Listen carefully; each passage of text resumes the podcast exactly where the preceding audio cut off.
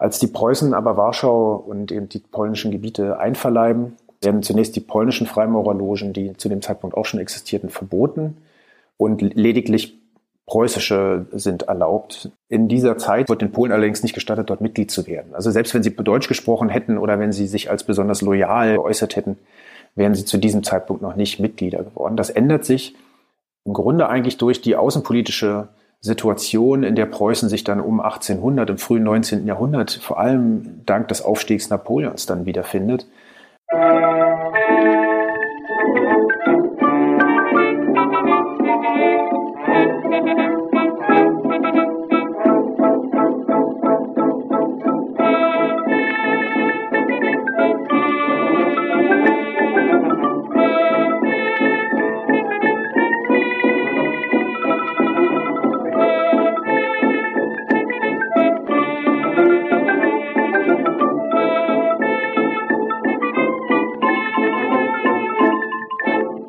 Diese Folge von Geschichte Europas ist eine Auftragsproduktion für die Kommission für die Geschichte der Deutschen in Polen. In dieser Folge spreche ich mit Dr. Markus Nesselroth und Philipp Schufert über die Stadt Warschau zwischen Einheimischen und Eingewanderten im Zeitraum 1756, dem Beginn des Siebenjährigen Kriegs, und 1815, dem Ende des napoleonischen Einflusses auf die Stadt. In den Shownotes des Interviews findet ihr Möglichkeiten, mir Fragen, Kommentare, Feedback und Bewertungen zukommen zu lassen. Und in den Shownotes führe ich eine stets aktuell gehaltene Liste inhaltlich verknüpfter Folgen. Darin auch zum Beispiel der Beginn des großen Nordischen Kriegs. Auf Steady könnt ihr mich mit einem Betrag ab 3 Euro pro Monat darin unterstützen, dieses Projekt zu betreiben und weiterzuentwickeln. Und dafür wäre ich euch sehr dankbar. Geschichte Europas ist Teil des Netzwerks Historytelling auf geschichtspodcasts.de sowie Teil von wissenschaftspodcasts.de und erscheint auf Spotify und als RSS-Feed für Podcast-Apps. Beide Gesprächspartner in diesem Interview sind zum ersten Mal im Podcast dabei und berichten erst einmal von ihren Werdegängen, bevor wir vom Provisorium des Sächsischen Palais, von integrativen Freimaurern und von preußischen Beamten im Herzogtum Warschau hören. Unsere Aufnahme stammt aus dem November 2023. Und jetzt wünsche ich euch viele neue Erkenntnisse beim Anhören dieser Folge. Mein Name ist Markus Nesselroth. Ich bin Osteuropa-Historiker und Kulturwissenschaftler. Ich habe studiert an der Europa-Universität Viadrina in Frankfurt-Oder, wo ich auch heute arbeite. Und in Breslau und Warschau war ich im Auslandssemester jeweils. Ich habe mich in der Doktorarbeit beschäftigt mit, schon mit einem polnischen Thema, allerdings 20. Jahrhundert, und zwar mit der Frage, wie es polnischen Jüdinnen und Juden ergangen ist, die vor den Deutschen im Zweiten Weltkrieg in Richtung Sowjetunion entkommen konnten was sie dort erlebt haben und wie sich diese Erfahrung eigentlich auf die Nachkriegszeit ausgewirkt hat. Migrationsgeschichte, wenn man so will, war das eigentlich auch schon, wenn natürlich auch eine Zwangsmigrationsgeschichte. Das heißt, das Thema Migration beschäftigt mich ohnehin schon lange.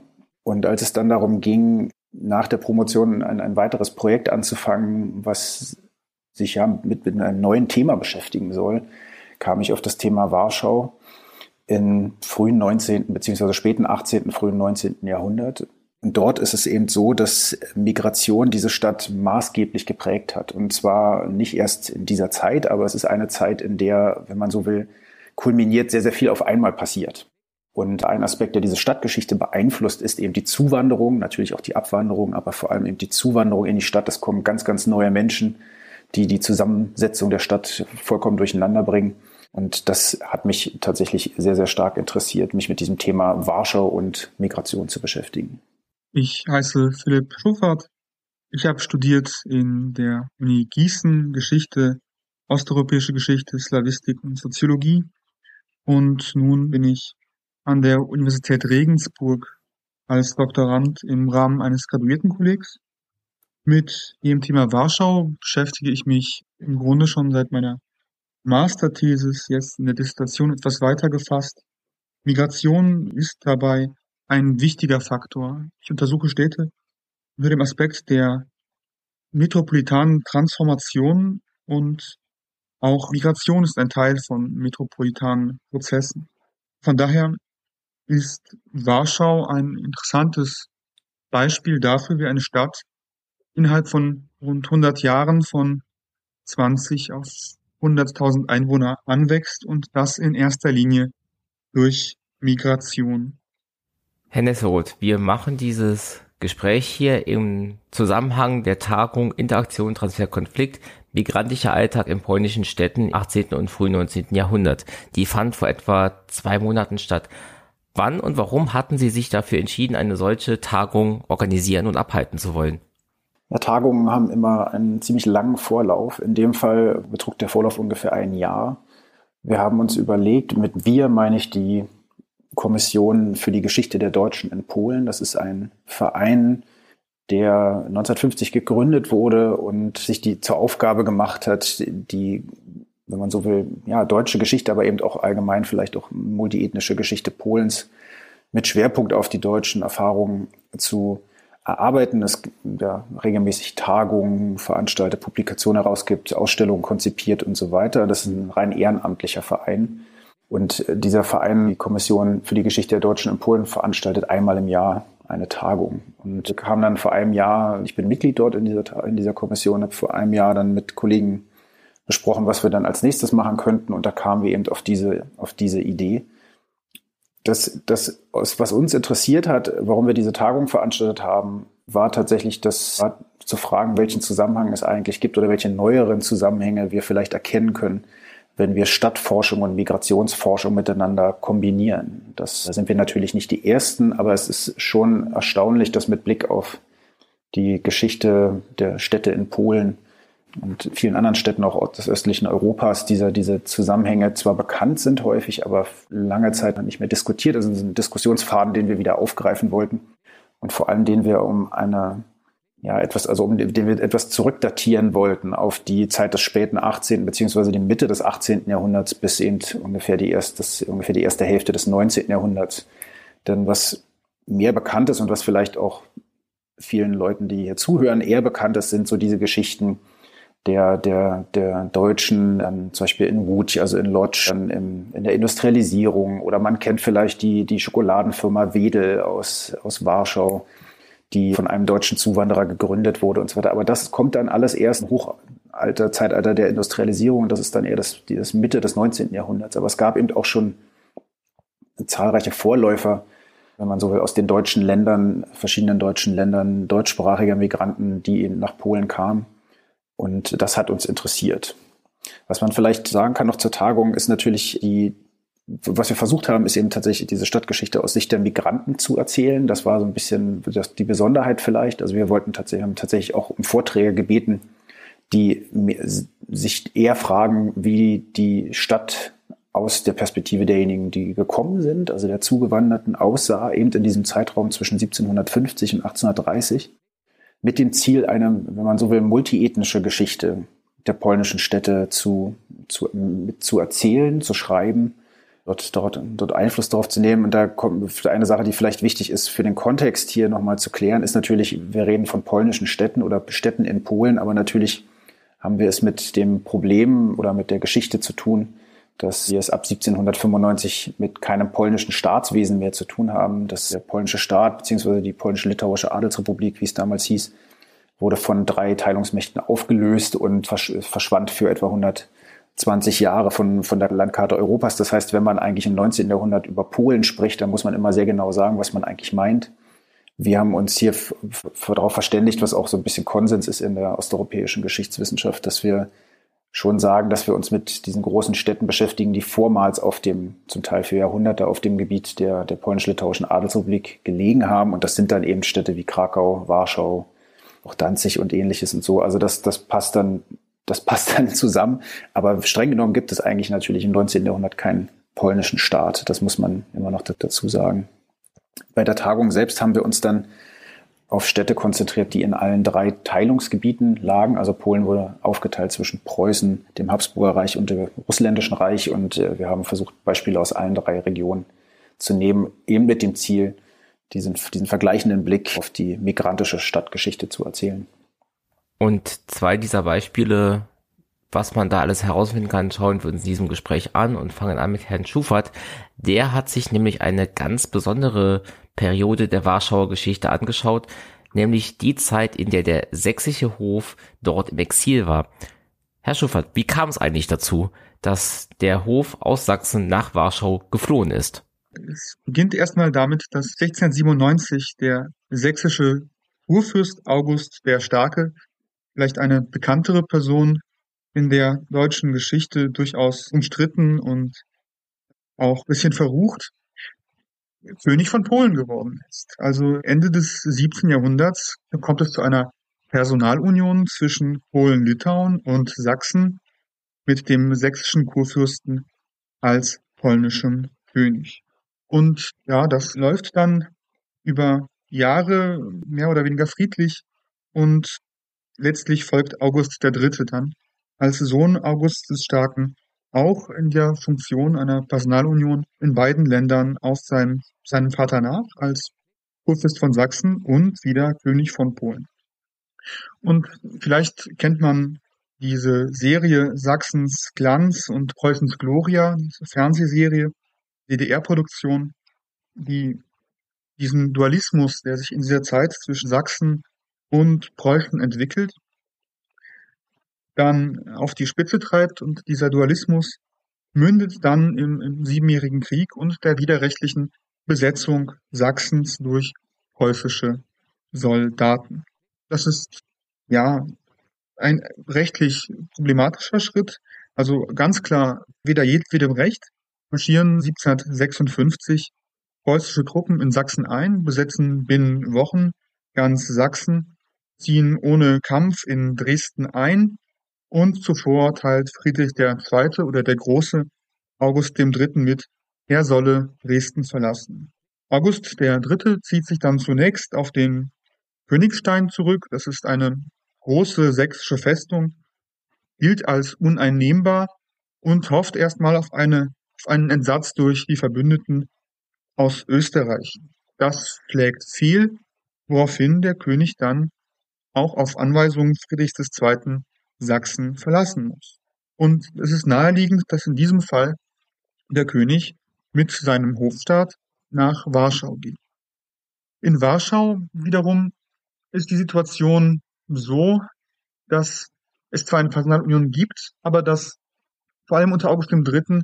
der König, der Herrscher die meiste Zeit in Dresden verweilt hat. Das äußert sich darin, dass es in Warschau etwa keinen kompletten Hofstaat gibt, der einer repräsentativen Größe, sondern eher einen Rumpf, um die in Warschau befindlichen Immobilien zu verwalten oder dass der Hof, der da ist, also dieser Rumpfhof, sich selbst unterhält. Mit dem König kommen dann wiederum auch Prinzen Karl und Xaver, der Premierminister Heinrich von Brühl, ein, auch eine sehr schillernde Figur. Und insgesamt in diesem ersten Cross, der dann in Warschau eintrifft. Es handelt sich um circa 300 Personen, kommen dann auch das Personal, das für diese Menschen notwendig ist, nach Warschau. Jetzt hat man, vor allem wenn man schon mal in Dresden war, dann doch sehr pompöse Gebäude vor Augen. Wie war denn, Sie haben eben die Immobilien angesprochen, die Situation in Warschau? War das denn trotzdem einigermaßen repräsentativ oder war das während der Kriegslage sogar egal? Da haben wir ein sehr aktuelles Thema, glaube ich, denn derzeit wird in Warschau der Wiederaufbau des sächsischen Palais diskutiert.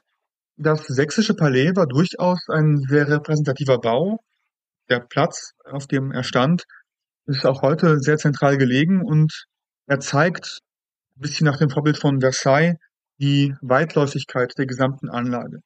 Es ist ein, ein, ein Palast, der wurde von August II. erworben, basiert auf dem älteren Morsten-Palast und vor allem unter August III., der im Gegensatz zu August II., der hatte nur einen legitimen Sohn, August III. hatte dann eine ganze Reihe an, an Kindern, äh, wurde dieser Palast umfangreich ausgebaut, um die gesamte herrschaftliche Familie dort unterbringen zu können. Von daher, dieser Palast war sehr repräsentativ. Im Weiteren gab es noch verschiedene Gebäude, die zu dem Palast gehörten.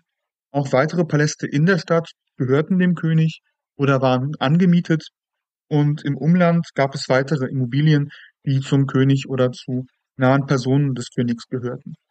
Und alle diese Immobilien mussten irgendwie bewacht, geputzt, gewartet werden. Und von daher war es auch, wenn der König in Dresden weilte, notwendig, dass immer ein gewisser Kern an Personal in Warschau war, um alles in Ordnung zu halten. Wie sah es denn mit der kulturellen und vor allem der sprachlichen Zusammenarbeit aus? Also war das dann so für Warschau gefühlt, dass eine große Gruppe Fremder dort ankam oder war man über die Personalunion doch mehr miteinander verbunden? Es gab enge Verbindungen. Es gibt Projekte etwa zur gezielten Verheiratung zwischen polnischen und, und sächsischen Akteuren. Allerdings ist es auch immer politisch. Also die polnische Adelsgesellschaft in sich war bis zu einem gewissen Grad, könnte man vielleicht sagen, tief gespalten zwischen der, der Familie, der Czartoryski, dann gibt es noch die Potocki und weitere, die Hofpartei, um zum Beispiel Personen wie ein Jerzy Mniszek, der wiederum eng verbunden ist mit dem, mit dem Brühl. Und die Bruchlinien verlaufen vor allem entlang dieser politischen Grenzen. Also zum Beispiel ist Jerzy Mniszek mit der Tochter von Brühl verheiratet. Und in diesem Umfeld, also in diesem politischen, freundschaftlichen Umfeld, dort ist Interaktion relativ einfach. Aber dann wiederum zwischen Hof und Czartoryski herrscht Eiszeit. Und das äußert sich zum Beispiel in Bällen. Also in Warschau vor dem Karneval kommt es regelmäßig zu sehr vielen großen, prächtigen Bällen. Die sächsischen Flüchtlinge schreiben darüber auch, dass Warschau im Pracht Dresden in nichts nachstehen würde, dass sie hier fressen könnten, ja, fressen bis zum Umfallen. Sie sind begeistert von der Mode von all dieser, dieser Pracht, die dort in Warschau aufgefahren wird. Allerdings, man besucht sich zwischen den verschiedenen politischen Parteien kaum gegenseitig. Also Personen der Hofpartei, zu der auch die meisten Sachsen gezählt werden, besuchen in der Regel nicht die Bälle der Czartoryski und andersrum. Allerdings gibt es auch Beispiele dafür, dass die Partei der Czartoryski, also diese Familie, doch durchaus auch Personen des Hofes integriert, dann nach dem Ende der Union auch in Warschau bleiben und etwa in Dienste dieser Personen, dieser, dieser Familie der Czartoryski treten. Und es ist ein ambivalentes Bild. Das muss man schon sagen. Die Bruchlinien laufen nicht klar gerade, aber insgesamt die Sachsen werden schon als Fremde wahrgenommen. Das hat verschiedene Gründe, unter anderem ist ein xenophobes polnisches Adels-Selbstverständnis, resultierend aus dieser, dieser Ideologie des Dramatismus und dieser Verbrüderung aller polnischen Adligen. Ist, dadurch wird es unglaublich schwer, dadurch, dass es keine, keine Gesellschaft ist, die durch Titel zusammengehalten wird, sondern eher durch eine gemeinsame Abstammungsvorstellung. Also alle polnischen Adligen sind Sarmaten und stammen gemeinsam ab. Und da ist es schwer reinzukommen. Etwa die Brühls schaffen das ganz elegant, indem sie sich eine polnische Abstammung bescheinigen lassen. Bringt von den Czartoryski, was später zu einem Problem wird nach dem Zerwürfnis mit den Czartoryski. Und somit gibt es hier enorm protektionistische polnische Tendenzen. Übrigens, in Sachsen sind sie ebenfalls anders ausgeprägt, aber auch in Sachsen gibt es solche defensiven Positionen des sächsischen Adels. Und doch interagiert man miteinander, man schätzt sich auch, man besucht sich gegenseitig. Es ist das Verhältnis von Gästen. Also der Gast ist ein Fremder, das ist, glaube ich, ich würde es als, als Gäste bezeichnen. Gäste sind Fremde, die, die zu einem kommen. Und aber man, man lehnt sie ja nicht ab. Also man, man will sie nicht integrieren, die eigene Gesellschaft, aber in dieser Fremdheit akzeptiert man sie. Und das ist, glaube ich, eine interessante Position. Und sprachlich ist es auch komplizierter, weil die sächsischen Adligen können in der Regel kein Polnisch. Fast alle sprechen bis zu einem gewissen Grad mehr oder weniger gut Französisch. Sicherlich besser, als, als es heute verbreitet ist. Auch von polnischer Seite aus ist Französisch im Sprachkanon aufgegangen. Deutsch wird von polnischer Seite auch gelernt. Polnisch wiederum von sächsischer, Seite wird vor allem gelernt von zukünftigen Beamten in Polen. Also etwa an der Universität Leipzig entsteht in dieser Zeit ein Polnisch-Lektorat, was eng mit der Union verknüpft ist und nicht von der Universität finanziert wird, sondern vom König. Als August mit seinem Hofstaat nach Warschau flieht, weiß auch noch nicht, was wir wissen, nämlich dass dieser Krieg sieben Jahre lang dauern wird. Bleibt der Hof im sächsischen Palais ein ewiges Provisorium oder begeht man sich irgendwann da auch tiefergehend einzurichten? Das ist schwierig zu beantworten, weil bis auf diese Ebene des einzelnen Menschen durchzudringen in dieser, in dieser Untersuchung ist schwierig. Also wir finden etwa einzelne Briefe, einzelne Akteure. Das ist ein, ein Quellenproblem. Der Hof befindet sich aber durchaus in einer Situation eines Provisoriums. Das äußert sich in verschiedenen, verschiedenen Dingen. Etwa Warschau wird nie zu einem großen Schaffenszentrum des Hofes. Und das zeigt sich etwa an der Oper, in Bühnenbildern. Alle Bühnenbilder werden aus Dresden nach Warschau gebracht und wiederverwendet, etwa auch für andere Opern. Es wird in Warschau keine Oper komponiert, also Johann Adolf Hasse reist erst sehr spät nach Warschau. Und zuvor begibt er sich nach Italien und schreibt in Italien die Opern und schickt sie dann nach Warschau, wo sie aufgeführt werden. Auch bei ganz alltäglichen Gegenständen. Sie entstehen nicht in Warschau oder nur zu einem ganz geringen Teil in Warschau. Und was möglich ist, wird aus Sachsen importiert. Was interessant ist, denn der Krieg läuft ja sieben Jahre. Es gibt durchaus intensive Kampfhandlungen auch rund um, um Dresden. Und doch dieser Korridor für Personen, aber auch Material bleibt im Grunde offen. Es gibt zwar bei manchen Produkten, wie etwa bei Tischdecken, dann Meldungen, das sei leider nicht mehr aus Dresden beschaffbar oder die Dresdner Bestände seien aufgebraucht und man müsse sie jetzt vor Ort erwerben. Allerdings bemüht man sich schon, trotz Krieg und trotz Ausbeutung der sächsischen Wirtschaft, möglichst alle Produkte aus Sachsen zu importieren. Und ich denke, das ist durchaus noch ein Zeichen einerseits einer merkantilistischen Wirtschaft seitens Sachsen, andererseits auch eines, eines Provisoriums. Und ich denke, dass das Zeichen, dass es sich um ein Provisorium handelt, ist die, der Verbleib eines Teils der kurfürstlich-königlichen Familie erst in, in Dresden. Also ist 1756 reisen nur der König und zwei Prinzen nach Warschau ab. Interessant ist, dass die Frauen bleiben. Also die Königin bleibt, auch die Frau des Premierministers Brühl bleiben. Zu erforschen wäre noch, ob sie bleiben, um etwa die Geschäfte der Männer abzuwickeln, die Dresden verlassen mussten, äh, nach Warschau nachzureisen. Und zwar die Ehefrau Brühls reist dann nach Warschau nach. Die Königin und dann die jüngeren Prinzessinnen und Prinzen, sie bleiben vorerst äh, zusammen mit dem, mit dem Kurprinzen, also Christian Friedrich, in Dresden. Und es gibt ein Projekt von 1757 für die Überfahrt des gesamten in Dresden verbliebenen Hofes nach Warschau. Und dieses Projekt wird nicht verwirklicht. Das kann zwei Gründe haben. Erstens, die Königin hat einen schlechten Gesundheitszustand und ist eventuell nicht reisefähig. Zweitens, der preußische König benutzt sie durchaus auch als Druckmittel, also sind im Grunde in Geiselhaft in, in, in Dresden. Und erst mit dem Entsatz von Dresden 1758 gelingt es dann, die Königin ist in der Zwischenzeit verstorben, aber auch dem Rest der fürstlich-königlichen Familie Dresden zu verlassen. Dann wiederum gehen sie aber nicht nach Warschau, sondern nach, nach München, also an den Hof der Ehefrau des Kurprinzen.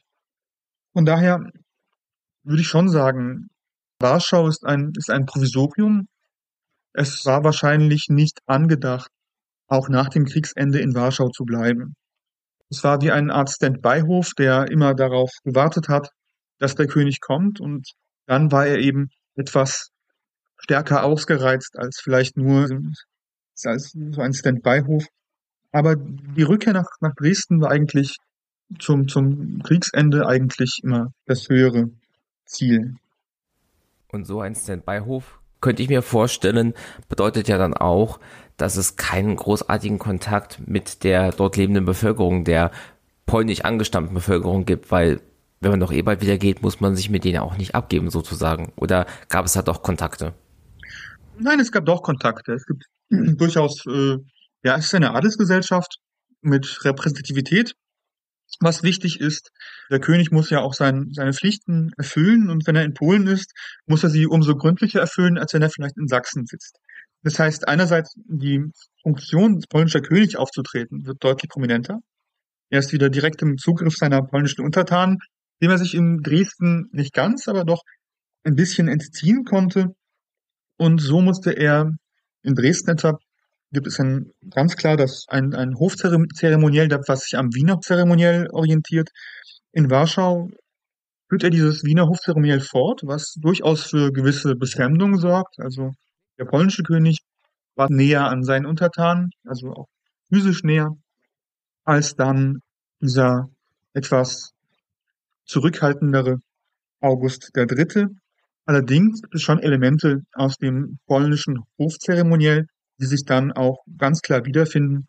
So etwa die Fußwaschung an Gründonnerstag war ein Beispiel, was mir aufgefallen ist.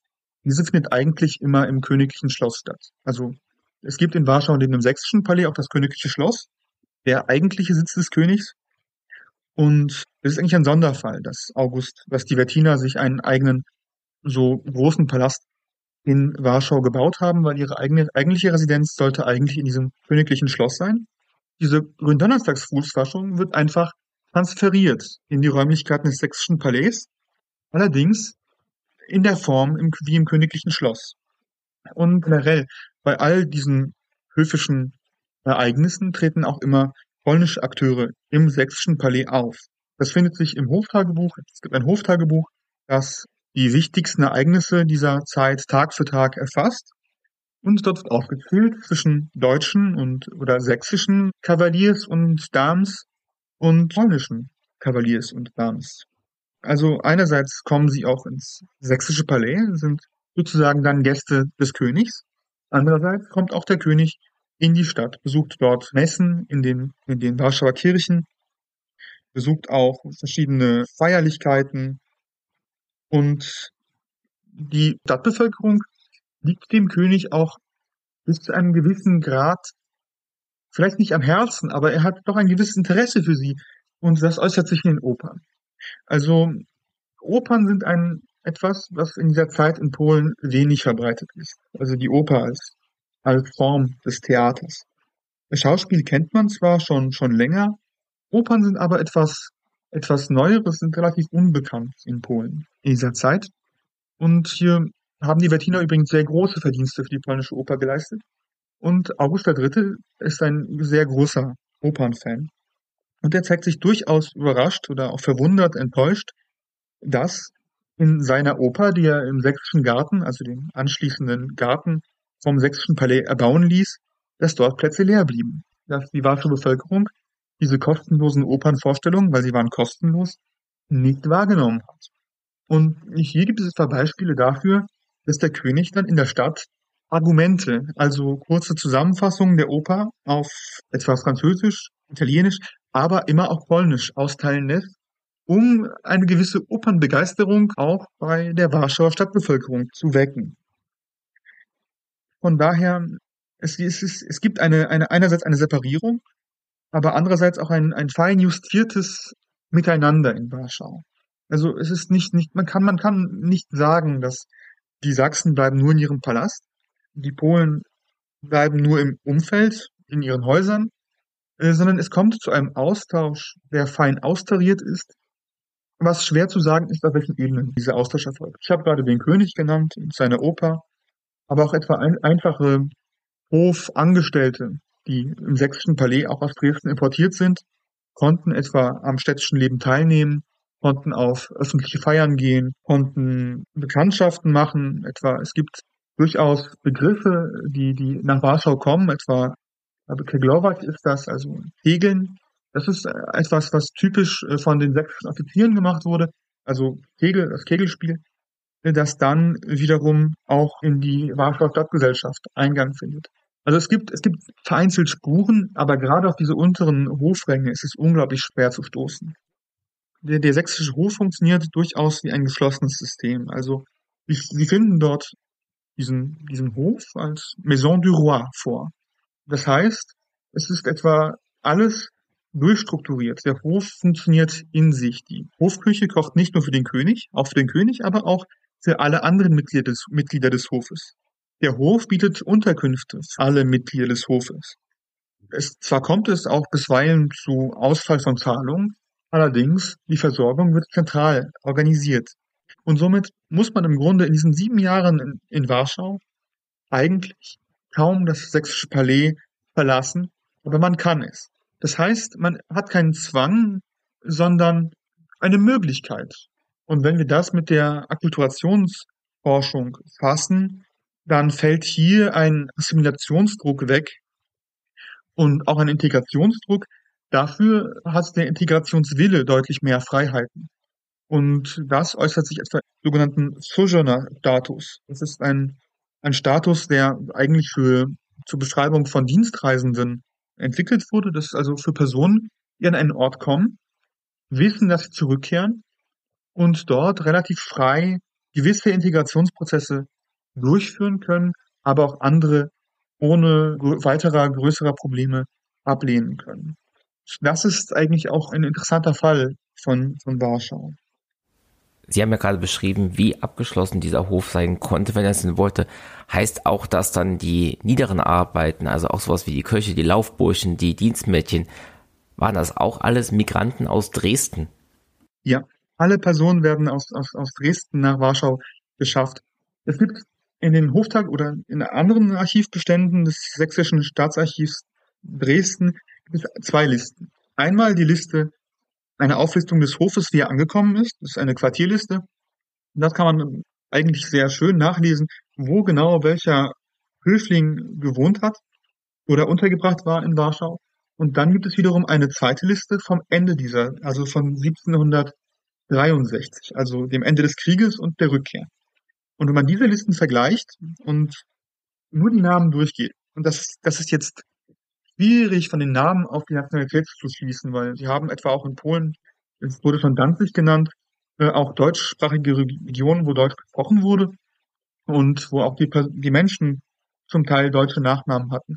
Also etwa der Bürgermeister von Thorn hieß Kloßmanns. Allerdings, der Hof funktionierte größtenteils auf Deutsch und das zeigt sich einerseits in den Hofexpeditionsakten, die auf Deutsch verfasst sind, zweitens in den Namen dieser Liste. Das ist vielleicht etwas waghalsige Theorie. Ich würde dafür auch nicht ganz einstehen, dass es sich da nur um, um, um Sachsen handelt. Es sind eher deutschsprachige Personen. Aber das, das zeigt sich daraus schon. Und auch etwa in Neueinstellungen am Hof werden sie explizit Personen aus Sachsen auch später, also nach dem Kriegsbeginn etwa 1760 kommen noch Personen aus Dresden nach Warschau importiert. Und auch bei Einstellungen dann unter anderem zu finden, dass die Person vor der Hand nicht vergeben werden soll. Allerdings etwa dieser Bekannte dieses Kochs eine gewisse Eignung habe. Also es sind auch Bekanntschaftsnetzwerke, die dann funktionieren. Und man kennt sich eben vor allem in, in Dresden. Das macht es für gerade für polnische Personen, die an den Hof kommen wollen, doppelt schwer. Einerseits haben sie sprachliche Schwierigkeiten meistens, also sie müssen eigentlich Deutsch können. Und zweitens, äh, sie müssen eigentlich irgendwie in diese, wenn auch niederen, aber doch höfischen Strukturen irgendwo Zugang gefunden haben.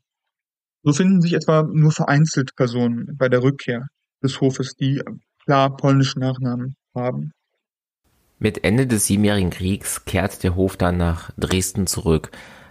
Was bleibt außer der Begeisterung für die Oper in Warschau zurück und wird vielleicht auch etwas Kulturelles, irgendwas anderes aus Warschau, aus Polen mit zurück nach Dresden genommen? Es ist schwierig, denn Sachsen ist ein Kriegsverlierer. Sachsen ist vielleicht der, der große Kriegsverlierer des Siebenjährigen Krieges. Das Land ist weitgehend zerstört. Die, die Kassen sind von Preußen intensiv geplündert worden.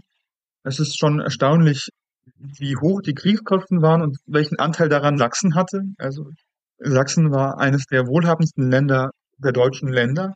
Nach dem Krieg war es weitgehend zerstört. Und das findet sich auch wieder beim Hof wieder. Personen werden eingespart, Investitionen werden umgelenkt und diese Hofhaltung, die August III. noch in Warschau durchgeführt hat, kann dann auf Dauer in Dresden eigentlich nicht fortgeführt werden. Und ein harter Cut ist dann der Tod August III., dann auch seines Sohnes Friedrich Christian. Er stirbt sechs Wochen nach seinem Vater und dann der Regentschaft durch den Prinzen Xara. Und das alles mündet in die, in Sachsen in die Politik des Retablissements. was verbunden ist mit großen, harten Einsparungen. Und so wie 1763 ein Großteil des Hofes wieder zurückkehrt, verläuft er sich eigentlich dann wiederum relativ schnell. Also viele Maler verlassen den Hof, Musiker verlassen den Hof, weil sie einfach nicht mehr den europäischen Spitzenstandards entsprechend bezahlt werden. In Dresden fand sich die Crème de la Crème zeitgenössisch der, der Kunst, der Musik Europas und sie zerstreuen sich dann. Und hier wiederum ist es interessant, manch einer erinnert sich dann an seine Warschauer Bekanntschaften. Also hast dort einen Adligen kennengelernt, da einen polnischen Adligen kennengelernt und dann kehren sie zurück nach Warschau. Und das manifestiert sich dann vor allem, ich glaube, ich denke, am, am bemerkenswertesten in der Kunst.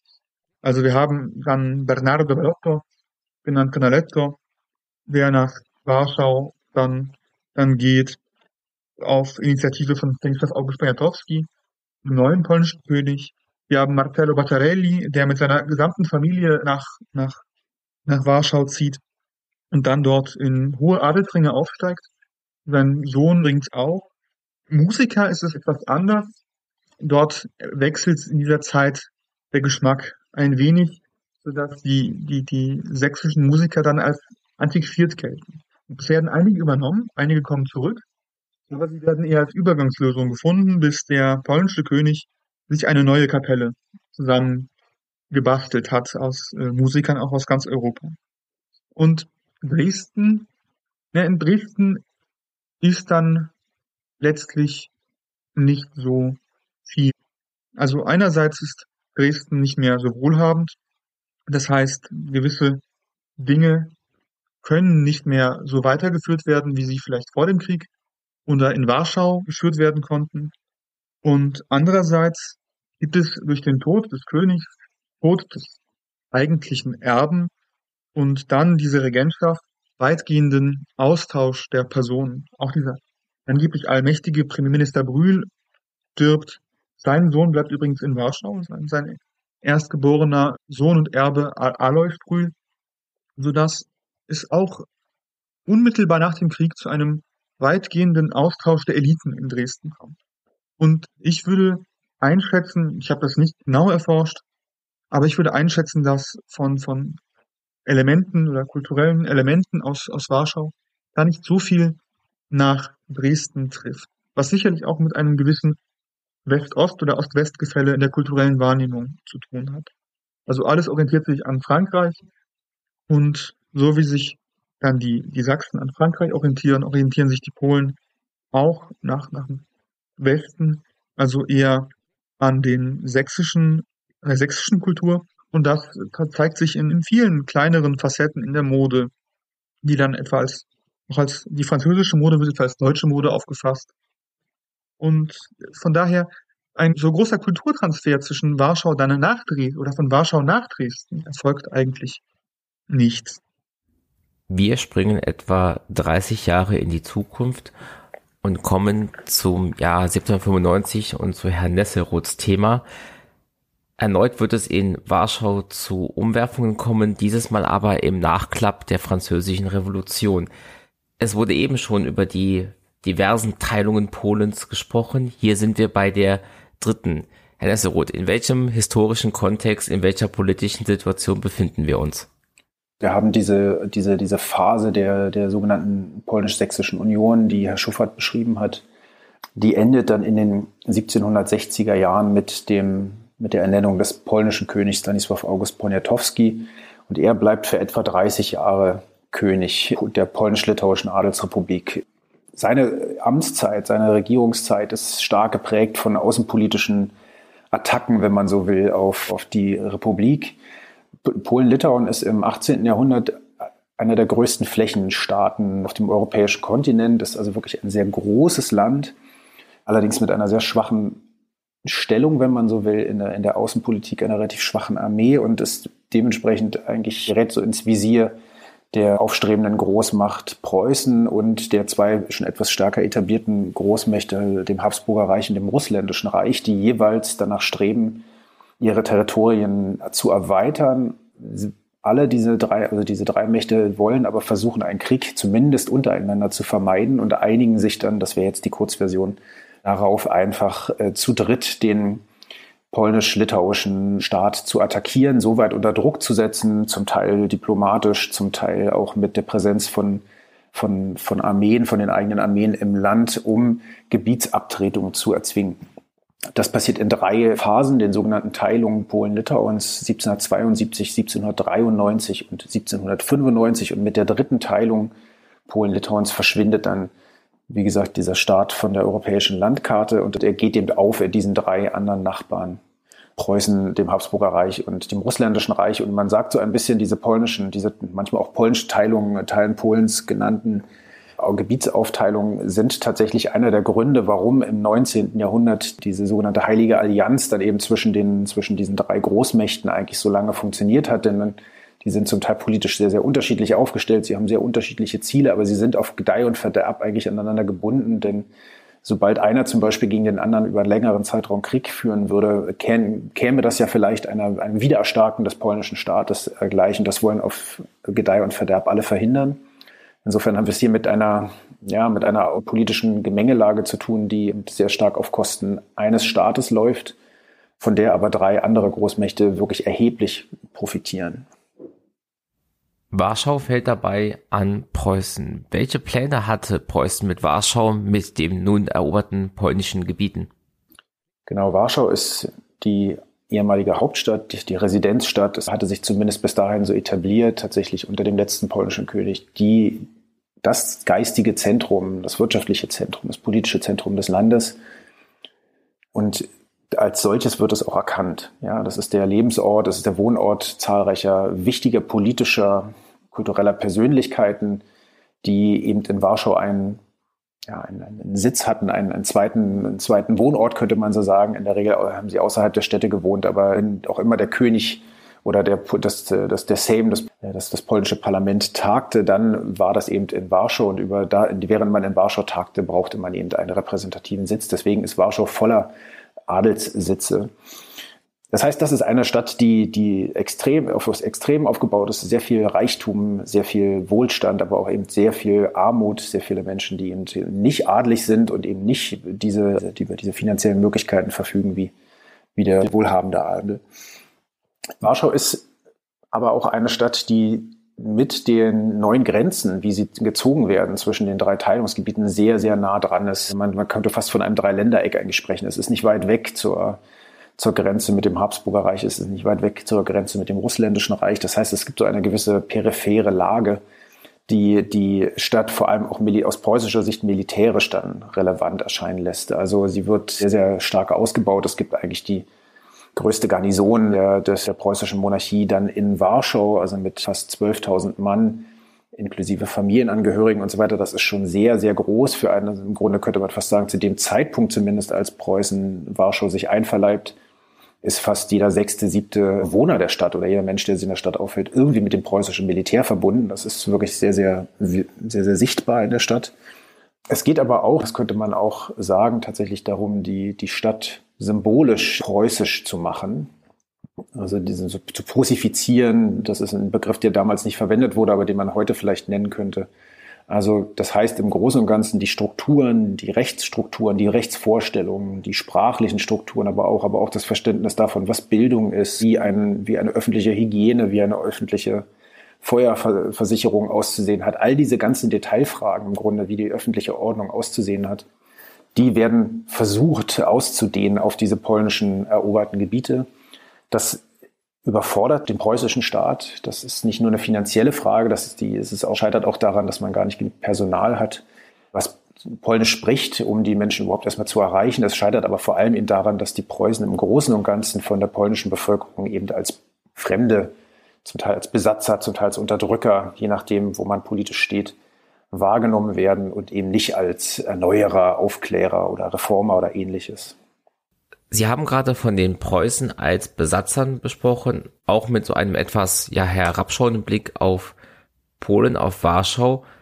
Eines der Beispiele, das Sie aber in Ihrem Vortrag gebracht hatten, fand ich sehr überraschend und zeigt eine Art von Kooperation, die ich nicht erwartet habe. Und zwar geht es da um die Freimaurer.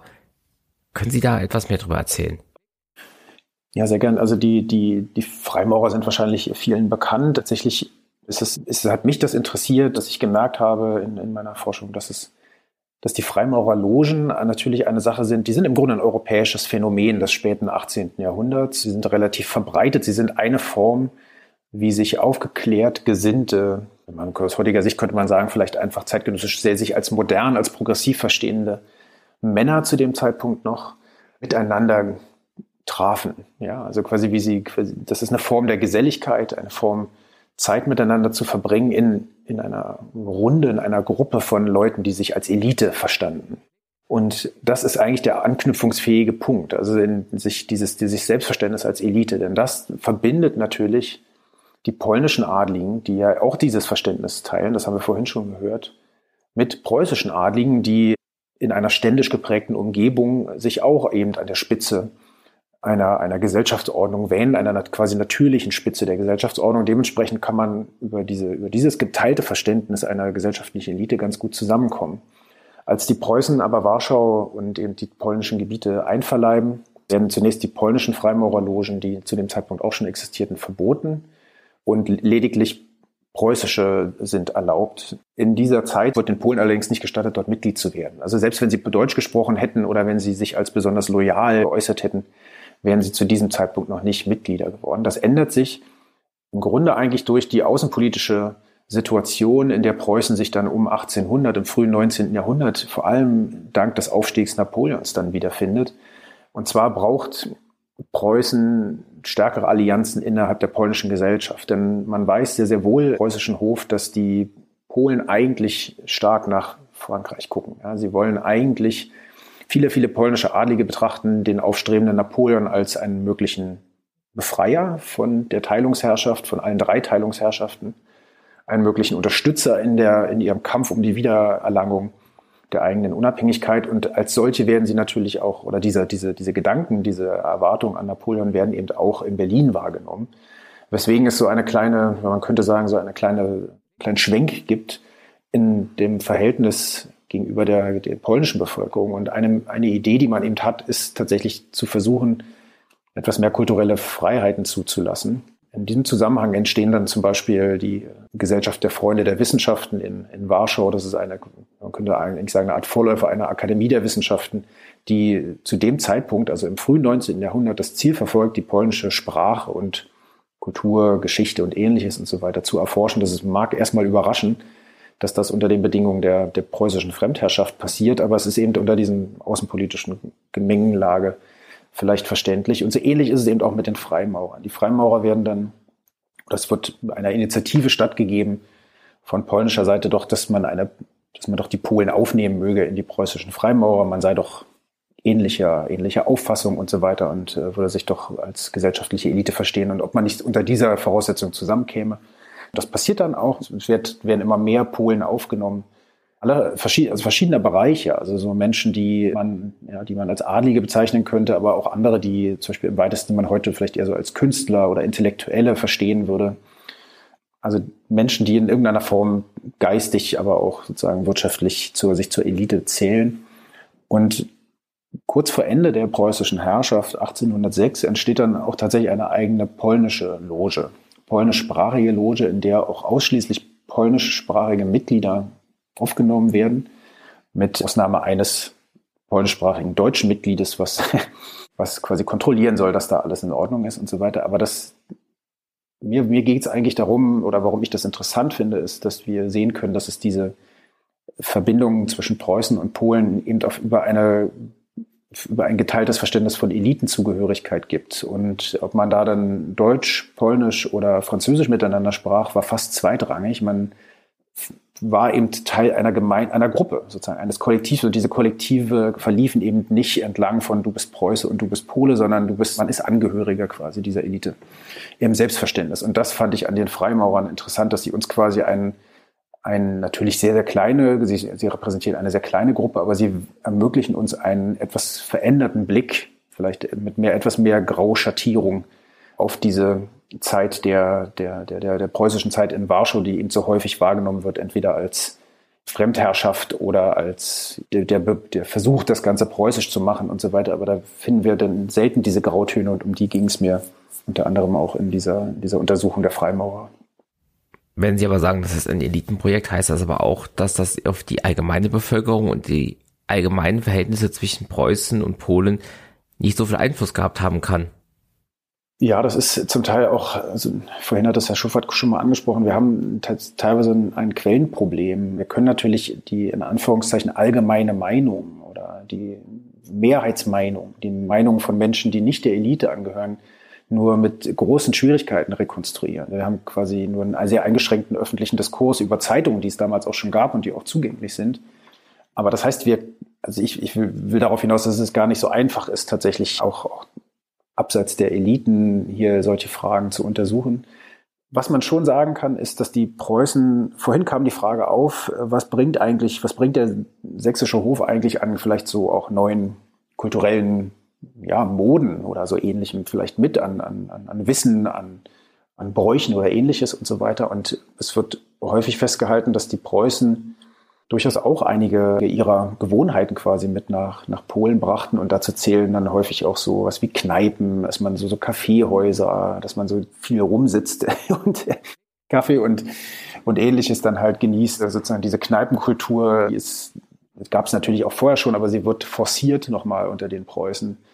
Aber eben nicht nur das, auch bestimmte Moden, die Arten, sich zu kleiden, zu reden, Pfeife zu rauchen wird in der Zeit modisch und einige andere Dinge. Das ist natürlich nicht immer nur, das, natürlich sind das keine rein preußischen Kultur, Kulturen oder ähnliches oder so, aber sie werden quasi transportiert durch die preußischen ja, Beamten, intellektuellen Angehör Militärangehörigen und so weiter. Das heißt, da gibt es durchaus eine, da gibt es durchaus vielleicht auch Dinge, die die in Anführungszeichen normale Bevölkerung dann auch mitbekam von, von diesen Preußen. Ansonsten muss man natürlich aber sagen, die, die, die Preußen sind schon sichtbar natürlich im, im Alltag der, der Menschen, eben nicht nur in diesen geselligen Abendveranstaltungen der Elite, sondern natürlich auch einfach dadurch, dass sie ihre, ihre Rechtsvorstellungen mitbringen. Sie, sie bringen, also wenn man Probleme hat, wenn es, wenn es, wenn man vor Gericht kommt, wenn man, man ein Verbrechen begangen hat oder Opfer eines Verbrechens wurde, ist man natürlich, landet man vor einem preußischen Gericht und da wird auf preußische Art eben geurteilt und Recht gesprochen. Und das ist zum Teil, unterscheidet sich zum Teil sehr stark von dem, wie man es vorher in der Adelsrepublik kannte. Die Steuern werden verändert, die Steuerzahlungen werden verändert, die, der Anteil der jüdischen Bevölkerung oder der, der Juden und Jüdinnen in der Bevölkerung steigt massiv an unter den Preußen, weil sie Siedlungsbeschränkungen für die jüdische Bevölkerung in der Stadt aufheben und quasi, wenn man so will, das Tor dann öffnen für die jüdische Zuwanderung, die es dann auch sehr stark gibt. Das heißt, für viele, das, was man so rekonstruieren kann, wie die Menschen das eigentlich wahrnehmen im Alltag, ist schon weniger vielleicht so eine Frage der Verbrüderung, auf, wenn man das mal so nennen will, auf der Ebene der Freimaurer, sondern tatsächlich die einer von sehr vielen Bestrebungen, die, die, die gesamte Ordnung zu regeln und quasi so die preußischen Werte durchzudrücken und in die Öffentlichkeit zu bringen, beeinflussten Umwelt. Ja, also das ist das, was eigentlich die meisten Menschen in Warschau dann auch wahrnehmen und was sie auch als Veränderung wahrnehmen. Das ist vielleicht auch noch wichtig zu sagen. Sie sprachen von Preußen als einer zumindest in großen Teilen als Besatzungsmacht wahrgenommenen Entität. Jetzt kommt es ja wenige Jahre später zum nächsten Umbruch, nämlich wenn die Preußen aus Warschau abziehen. Napoleon zieht mit seinen Armeen durch das Gebiet des heutigen Deutschlands, ist sehr, sehr erfolgreich darin, die jeweiligen gegnerischen Armeen zu schlagen. Zu großen Schlachten kommt es dann im Sommer, Frühling, Sommer 1806 auf deutschem Gebiet, besonders dann eben äh, auf preußischem Territorium. Die preußische bis dahin als quasi unbesiegbar geltende Armee wird vernichtend geschlagen. Und Napoleon bewegt sich mit seinen Armeen weiter nach Osten. Um, und gelingt, es gelingt ihm dann eben auch innerhalb von kürzester Zeit auf dieses Gebiet, wenn man so will, dass der, das polnische Gebiet äh, der, der ehemaligen Adelsrepublik vorzudringen. Ist dann in Posen, erst, zuerst in Berlin, dann in Posen und dann im Oktober, November geht es dann in Richtung Warschau. Warschau wird kampflos äh, von den preußischen Truppen geräumt, weil man eben weiß, dass man da keine Chance hätte und es nicht als sinnvoll erachtet. Stattdessen sollen sich die preußischen Truppen zurückziehen und einen neuen Angriff entwagen. Napoleons Ankunft wird von den meisten Polen, soweit man das in den Quellen rekonstruieren kann, regelrecht euphorisch begrüßt. Das ist also etwas anderes als einfach nur der durchaus in der frühen neuzeitlichen Geschichte auch bekannte Wechsel von Herrschaft, die mit bestimmten Routinen, mit bestimmten Ritualen abläuft. Zum Beispiel, dass eben die Neuankömmlinge vielleicht auch positiv begrüßt werden und so weiter. Das passiert, das passiert hier auch, aber man sieht ihn tatsächlich fast schon als eine religiöse Figur. Das könnte man, so wird er häufig auch beschrieben, als eben Befreier Polens Befreier Polens von den fremden Mächten.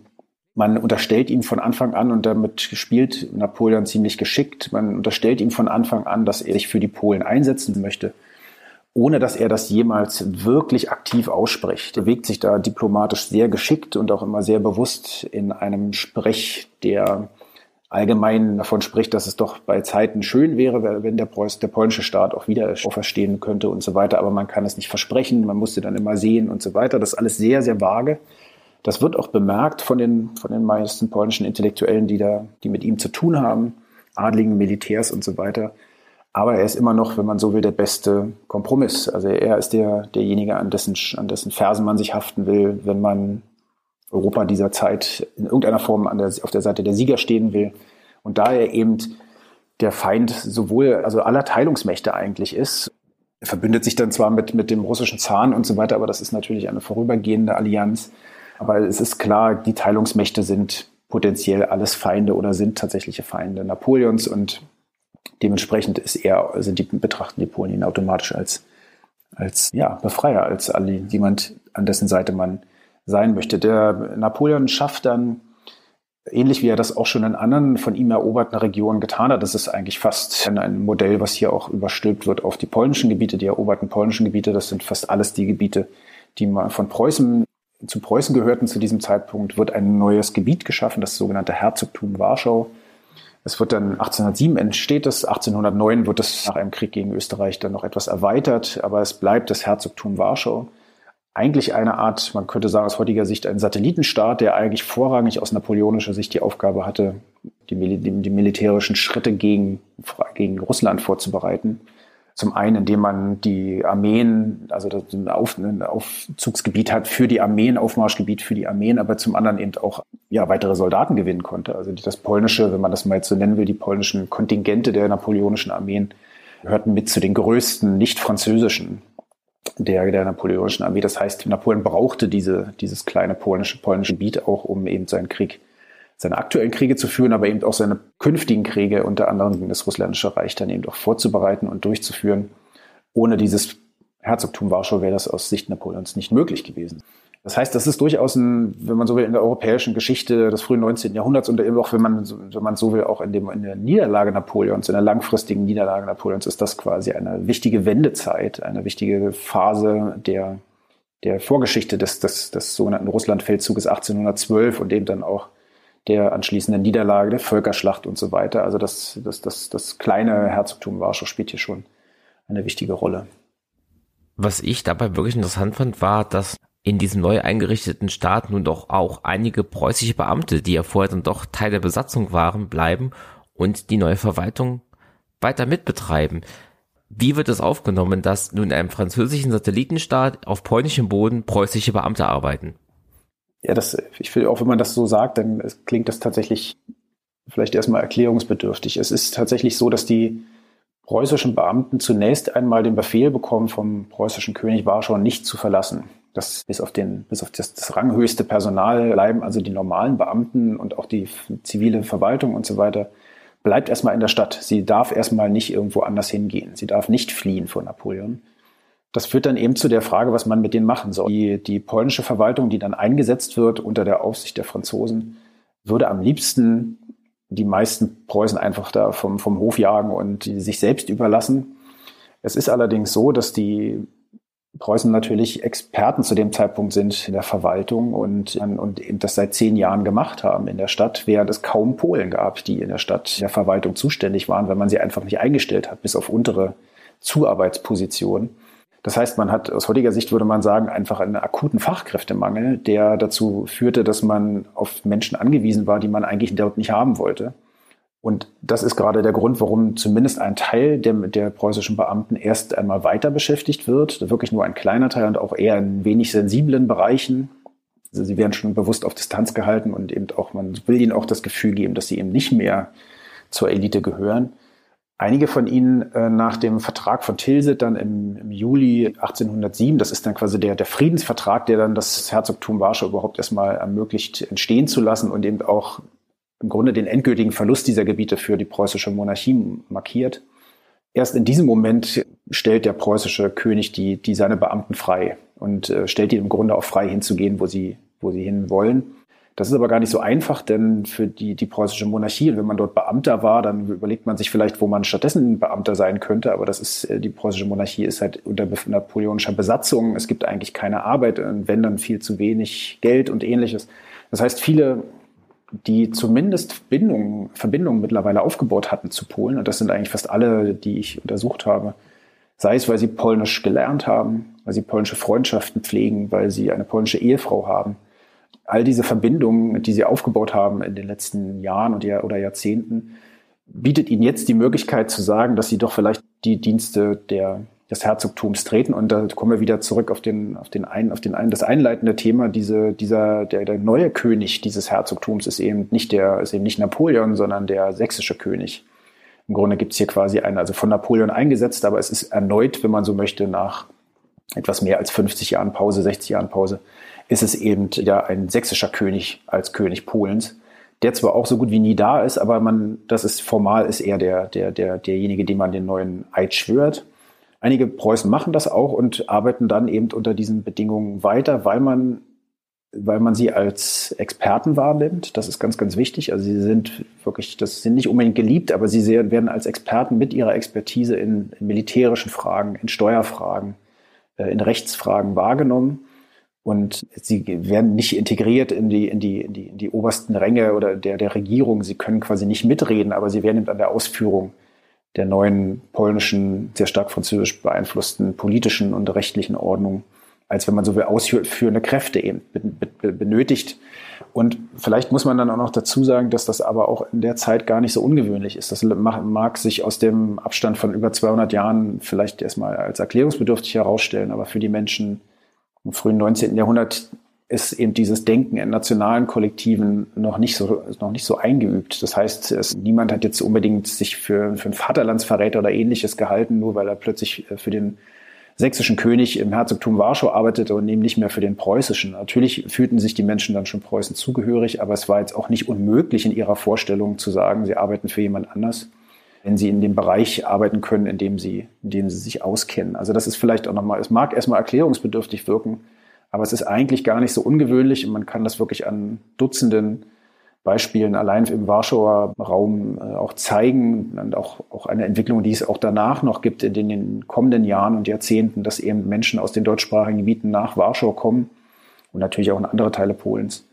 wo sie als Experten gebraucht werden oder wo sie sich als Experten etablieren, ja, in verschiedenen wirtschaftlichen, wissenschaftlichen Fragen und so weiter. Es wird eine Universität in Warschau gegründet, kurz nach 1815 und so weiter. Das heißt, dort, dort wird einfach Wissen gebraucht und ähnlich wie man das vielleicht heute auch, auch sich angucken kann in Europa mit dem Transfer von Wissen. Das funktioniert eben über Ländergrenzen hinweg. Relativ ähnlich hat es sich auch damals schon gestaltet und als solche, glaube ich, kann man diese, kann man diese, dieses Phänomen preußischer Beamter unter einem sächsischen König in napoleonischen Herzogtum Warschau dann vielleicht doch erklären. Hat denn dieser preußische Einfluss auf Warschau seine Spuren hinterlassen über die Zeit Napoleons hinaus? Also merken wir noch nach 1815, nach dem Wiener Kongress etwas von dieser Phase in Warschau, in der Kultur, im Stadtbild, im Verhalten der Verwaltung? Ja, das ist eine gute Frage das will ich eigentlich. das ist Teil meiner, Teil meiner Arbeit, diese Kontinuitäten, wenn man sie mal so nennen will, auch zu beschreiben. Mein Eindruck ist, dass das bis, also bisher kann ich das noch nicht so detailliert beantworten tatsächlich. Also da bin ich noch, da bin ich noch dabei. Es ist so, dass man aber im Großen und Ganzen schon sagen kann, ähnlich auch wie das, wie das vorhin beim Beispiel mit dem Dresdner Hof in Warschau aussah, dass wir jetzt es nicht damit zu tun haben, dass sich das, das komplett neue Moden, die, die jetzt von den Preußen eingeführt wurden, dann sich in, in Polen oder in den polnischen Warschau dann halten. Man kann viele vereinzelte Impulse vielleicht nennen. Man kann einen Aspekt, der, der, an dem es vielleicht ja relativ klar zu zeigen ist, ist eben der, der Bereich der Kartografie, also der Landvermessung. Das mag jetzt vielleicht erstmal etwas trocken klingen, aber das ist ein Bereich, der, in dem Preußen führend ist zu dieser Zeit. Man braucht gute Karten für das Militär. Und diese Karten oder das Wissen in dieser Kartografie ist relativ stark ausgeprägt, ist gefördert auch in Berlin zu dem Zeitpunkt schon. Da gibt es hohes Wissen, ja, da gibt es im 18. Jahrhundert. Und wenn man sich anguckt, wer die Menschen waren, die sowohl im Herzogtum Warschau, was dann eben 1813 untergeht, als auch im sogenannten Königreich Polen, das dann 1815 gegründet wird und bis 1916 sich hält. In all diesen, all diesen Ländern, wenn man so will, diesen staatlichen Konstrukten, sind es eben preußische Kartografen, die offenbar erstmal wichtig zu sein scheinen, weil sie dieses Wissen mitbringen und eben dann zum Beispiel an der Universität Warschau im frühen 19. Jahrhundert die, Pol die polnischen Nachfolger, wenn sie so wollen, ausbilden aber das Wissen kommt eben erstmal aus Preußen und das, da gibt es einige andere Beispiele auch. Also ich glaube, man kann das, man kann es schwer in so einer Mentalität vielleicht beschreiben. Also dass das jetzt plötzlich die Polen oder die polnische Bevölkerung, die jüdische Bevölkerung in Warschau ganz, ganz anders ticken würde, als sie das vorher getan hat. Aber wenn man eben tatsächlich, ich glaube, das sind so die wichtigsten Beispiele, so tatsächlich diese Fragen des Wissenstransfers ansieht oder eben, was ich vorhin schon mal kurz erwähnt habe, die vor allem diese Öffnung der Warschau, also Öffnung der Warschauer Tore, wenn man so möchte, für die jüdische Bevölkerung, für jüdische Zuwanderung, was eben bis dato nicht möglich war, was in der Adelsrepublik eben nur ganz, ganz unter, ganz eingeschränkt unter ganz großen Ausnahmen möglich war, dass sich jüdische Bevölkerung in der Stadt ansiedeln konnte, die meisten eben vor den Toren der Stadt. Das fehlt eben weg unter den Preußen und man kann verkürzt durchaus sagen, dass die, der, der Aufstieg der jüdischen der jüdischen, des jüdischen Warschaus zu einer europäischen jüdischen Metropole eigentlich den Preußen zu verdanken ist durch den Wegfall dieser Ansiedlungsrestriktion wird diese Stadt jüdischer, als sie je war. Und diese, diese Regelung wird auch nicht nie wieder zurückgenommen. Insofern würde man sagen, das wäre vielleicht ein preußischer Einfluss. Vielleicht nicht unbedingt einer, den man so, den, der so beabsichtigt war, aber den man auf jeden Fall aus, der, aus dem Abstand von zwei Jahrhunderten auf jeden Fall hervorheben könnte. Auch und vielleicht auch gerade heute ist das Thema Migration, insbesondere in großen Städten, auch wieder ein Thema in Europa. Haben Sie einen Moment in Ihrer Forschung, in Ihrer Beschäftigung mit dem Thema gehabt, wo Sie gesagt haben, da drängen sich Parallelen zu heute auf und vielleicht auch Wege über Migration heute nachzudenken, über multikulturelle Gesellschaften in großen Städten heute zu sprechen und nachzudenken? Ganz grundsätzlich muss man Gesellschaft des 18., 19. Jahrhunderts anders sehen als die heutige. Also Multikulturalität ist viel verbreiteter. Wir haben heute eher monokulturelle Regionen, Länder und auch, auch Städte. Und diese Vielfalt, die sich dort über Jahrhunderte aufgebaut hat und ein ausgeprägtes Zusammenspiel entwickelt hat, sowas entsteht jetzt, zumindest in Europa, muss erst wieder entstehen. In diesem Maße, wie es vielleicht im 17., 18., 19. Jahrhundert gegeben war. Migration ist ein, ein, ein, ein stetes Thema. Ich denke, das ist etwas, was man, was man daraus ziehen kann. Migration gibt es immer und sie ist auch in älteren Epochen durchaus intensiv. Denn abseits des Hofes, den ich jetzt skizziert habe, finden sich auch noch polnische Migranten, die aus ganz Polen nach Warschau ziehen.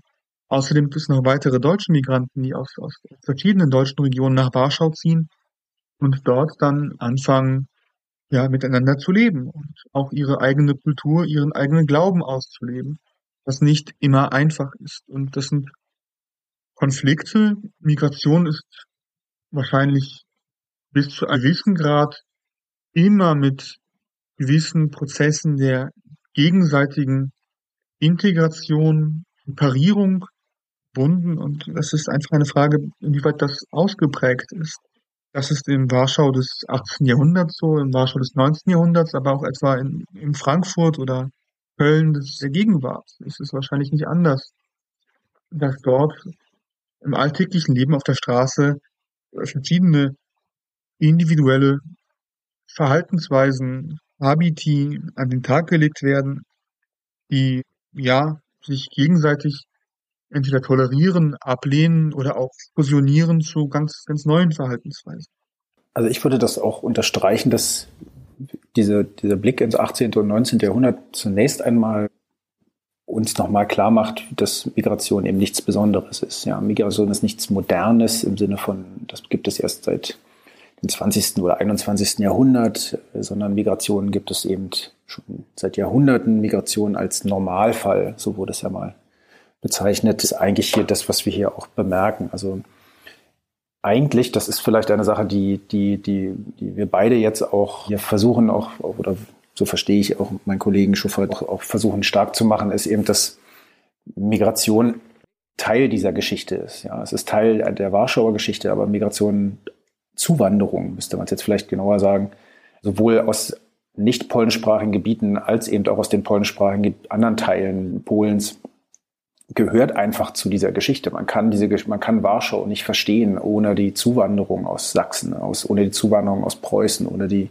Zuwanderung aus den anderen Teilen Europas auch. Also wir haben zu der Zeit auch Italiener, Schotten, Armenier, Franzosen in der Stadt, Russen. Das ist, das gehört einfach dazu und wir können dieses Mosaik vielleicht Warschauer Migrationsgeschichte eben nur verstehen, wenn wir diese einzelnen Mosaiksteine, um im Bild zu bleiben, auch zusammensetzen. Sonst ergibt sich das Bild nicht. Es ist dann ein unvollständiges Bild, etwa zum Beispiel im, im, im Extrem dann nur einer polnischen nationalen Geschichtsschreibung. Und ich denke, dass das ein Ansatz ist, also die Geschichte so zu erzählen, dass möglichst viele Perspektiven da drin abgebildet werden, möglichst viele Perspektiven von Gruppen, das ist, denke ich, das ist vielleicht schon eine Sache, die sehr gegenwärtig ist und sehr 21, nach sehr nach dem 21. Jahrhundert klingt, die aber natürlich Vorläufer hat auch schon in, in früheren Zeiten.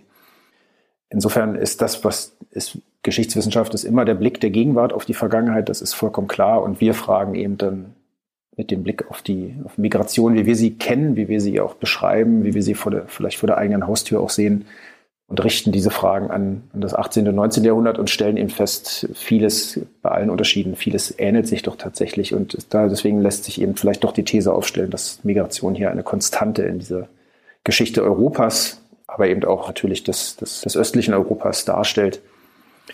Und in, vielleicht wäre das eben auch das Ziel, vielleicht so ein Bild auch aufzuheben oder zu korrigieren, was, vielleicht viele Menschen auch in Deutschland noch haben von dem östlichen Europa, was eben so zu, was, was dieses, dieses östliche Europa als sehr anders, als sehr fremd versteht, als Region, die man nicht so gut kennt und die nicht so vertraut ist. Und das ist ein lang, lang anhaltendes Bild. Es gibt über Jahrhunderte diese Vorstellung, aber ich denke, was, was man zeigen kann, wenn man sich diese Migrationsgeschichten anguckt, ist, dass, diese Vertra dass es durchaus Vertrautheit gab, durchaus Austausch gab, durchaus Transfer auch gab von Wissen und von ja, persönlichen, persön also von, von, von Menschen tatsächlich eben auch, von einem Ort an den anderen.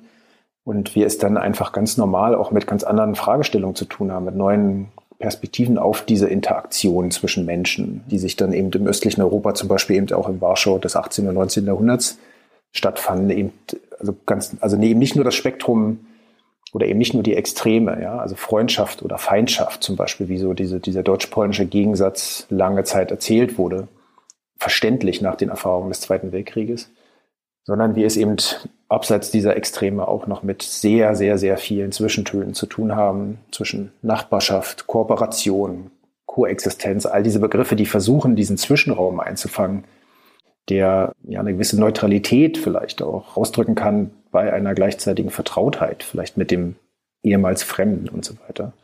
Und es geht also nicht darum, hier eine irgendwie geartete positive Multikulti-Geschichte ausschließlich zu erzählen oder eben einfach, wie es auch häufig gemacht wurde, eine reine Konfliktgeschichte, sondern eben auch zu fragen nach eben diesen Zwischentönen. Und ich glaube, das erscheint mir noch, erscheint mir ziemlich wichtig, auch gerade in heutigen Zeiten.